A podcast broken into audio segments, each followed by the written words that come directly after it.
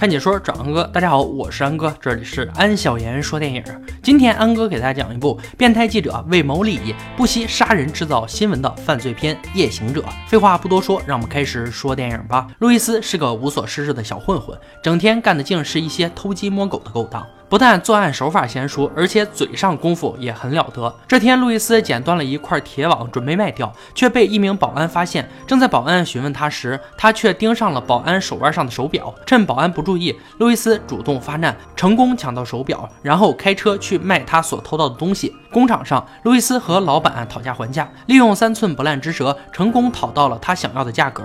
但他并没有因此停下来他的演说。他想要从工厂老板这里得到一份工作，游说了很久之后，只是得到了老板的一个 no。不死心的路易斯对老板说：“哪怕是不拿工资，实习工也可以，只要能留下来就行。”但是老板却以他不会收留小偷为由，再次拒绝了路易斯。离开工厂，路易斯开车漫无目的的闲逛。突然，他看到了一起车祸现场。本着吃瓜群众的心态，路易斯靠近围观。他发现一个人拿着摄像机，比警察还先一步到达。这个人对事发现场一顿拍摄。此后，通过询问得知，这个老油条通过拍摄事故现场获得第一手新闻。然后卖给出钱多的新闻频道，以此获益。路易斯一听，这可是个好买卖啊，一本万利。于是就想入伙，但遭到老油条拒绝。回到家，路易斯翻遍新闻频道，终于找到了老油条所拍摄的画面。一个想法从路易斯的心中油然而生：老油条不同意入伙，自己可以单干啊。单干是可以，但是需要设备。第二天，路易斯坐在路边整理发型，顺带顺手牵羊了一辆碳纤维自行车，利用自己的嘴遁，从商店老板这里换到一个摄像机、一个警用扫描仪，外加八百美元的购物卡，拿上自己的设备。当晚，路易斯便开始蹲点儿，通过窃听警方无线电的方式，抢先一步到达犯罪现场进行拍摄。功夫不负有心人，他成功蹲到一个打斗案件。急急忙忙到达现场就开始拍摄，但由于经验不足，这货对着警察就开拍，差点被警察砸掉了自己的摄像机。路易斯并没有因此放弃，他还是盯着每一场事故。终于，在一个劫车现场，他成功的冒险拍到了近距离的事故图片。通过窃听一名同行的通话，他找到了自己的贩卖渠道。路易斯来到一家电台，找到了晨间新闻的制片人妮娜，将自己所拍摄到的精彩画面给妮娜过目后，他得到了二百五十美刀的报酬。随后，妮娜告诉他，自己所感兴趣的内容有很多：犯罪、车祸、吸引眼球，总结起来就是血腥。通过这次会晤，路易斯成功跻身夜行者的行列。所谓夜行，指的就是自由记者和摄影师们四处拍摄犯罪暴力影像，并将其卖给电视台相关节目组的行为。找到目标的路易斯觉得自己有必要找一个助手，协助自己更快地到达事故现场。他装作一个成功人士的样子，以每晚三十元美金的高薪，成功忽悠到一名缺乏自信的高中毕业生卢。在教会卢怎样窃听警方无线电的方法后，二人正。是投入了工作。夜晚的洛杉矶最不缺的就是犯罪和事故。这天晚上，路易斯盯上了一场建筑火灾，带上卢，路易斯开车迅速赶到现场。但由于卢指路失误，当他到达现场时，老油条已经拍摄完毕，准备撤退，并借机嘲讽了路易斯。教训了卢一顿后，二人上车寻找下一个机会。这次，路易斯来到一个枪击案现场，但是显然他来的晚了，受伤人员早已被转移。不死心的路易斯来到了发生枪击的屋子里，将冰箱上的照片调到自己想要的位置，并拍摄了受害人的私人信件。来到电视台，他受到了妮娜的夸奖。这次，路易斯又得到了不菲的报酬。路易斯开始不断寻找机会，以最快的速度到达现场并拍摄，并为自己所拍摄的视频起了很多吸引眼球的标题。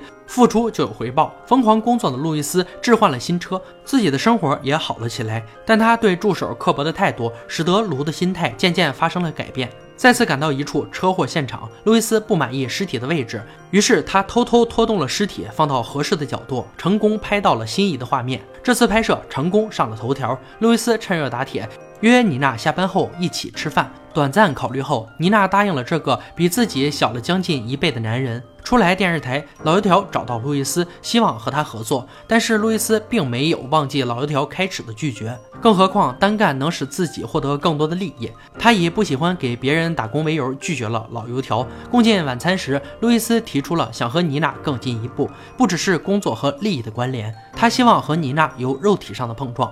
通过自己的三寸不烂之舌，路易斯成功说服了妮娜。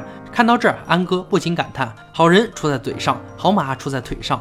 晚上，路易斯和卢又开始了行动，但是到达现场后，却发现早已被老油条抢先一步。为了打压路易斯，老油条雇佣了新的团队。这次意外使得路易斯无功而返，利益和路易斯绑到一起的妮娜大发雷霆，教训了路易斯。回到家，路易斯可谓是想一时越想越气，退一步越想越亏。第二天，他找到了老油条的车，并对他的车动了手脚。晚上，老油条便因为刹车失灵出现了事故。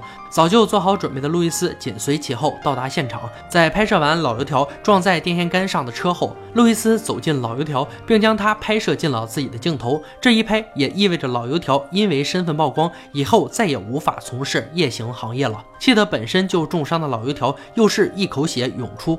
做完这件事的路易斯意气风发，紧接着通过警方无线电的指引，他来到了一个入室抢劫现场。此时警察还没有到，大胆的路易斯不但拍下了案发经过。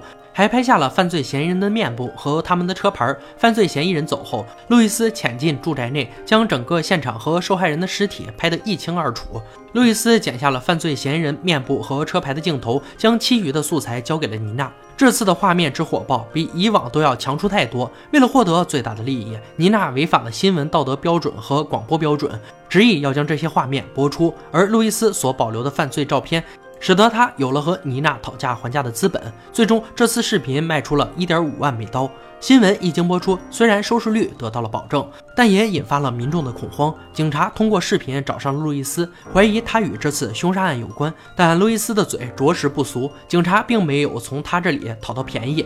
掌握凶犯线索的路易斯并没有选择报警，而是选择自己去跟踪调查。路易斯的助手卢和他工作到现在，经过这么长时间的耳濡目染，他也知道这次行动肯定比以往更有价值。所以行动之前，他开始和路易斯讨价还价。对于路易斯对他的提拔和加薪，卢显然不满意，他提出了想要更多，比如五五开，并威胁路易斯如果不同意，那他就会向警方检举路易斯。无奈之下，他只好答应。但是对此，路易斯心中有了计较。此时，嫌疑犯发动了车子，路易斯赶紧跟上。当两名嫌疑犯停车去到一个餐厅后，为了制造更大的新闻，路易斯报了警。随后，警察赶到，并在餐厅内与嫌犯交火。路易斯在外面将这一切都拍摄了下来。打伤警察之后，一名嫌疑犯开车逃窜，警车追赶，路易斯紧随其后，并保持拍摄。助手卢将这场警匪追逐全部拍进了摄像机。最终，在一个路口，嫌犯的车和警车相继翻车，只有路易斯的车毫发无损。下车之后，路易斯赶到现场查看。并告诉卢，嫌疑犯已经当场毙命，让他过来拍摄。当卢走近后，并没有死的嫌疑犯开枪打死了卢，而路易斯则在后面将这一切都拍了下来。嫌疑犯挣扎着从车里爬出，面对持枪的犯人，路易斯丝毫没有退意，对着枪口将一切都拍了下来。作为一个夜行者，他真的是尽职尽责了。面对即将死去的助手，路易斯告诉他自己不能留下一个靠不住的人来影响自己的发展。看着卢一点点死去，路易斯驾车离开，回到电视台，将这些画面交给妮娜。收视率持续下滑的妮娜，终于。再一次攀升到了巅峰。看到视频的警方再一次找到路易斯，但是最终还是没有得到自己想要的东西。从警局出来后，路易斯找到了自己以后的方向。他成立了自己的公司，雇佣了一批新的年轻人，依照惯例给他们洗脑。这些年轻人却不知道自己的上司越过了道德，越过了底线，为了自己的利益不择手段。他们的命运已然成为了一个未知数。影片到这里戛然而止，只留下一轮清冷的满月。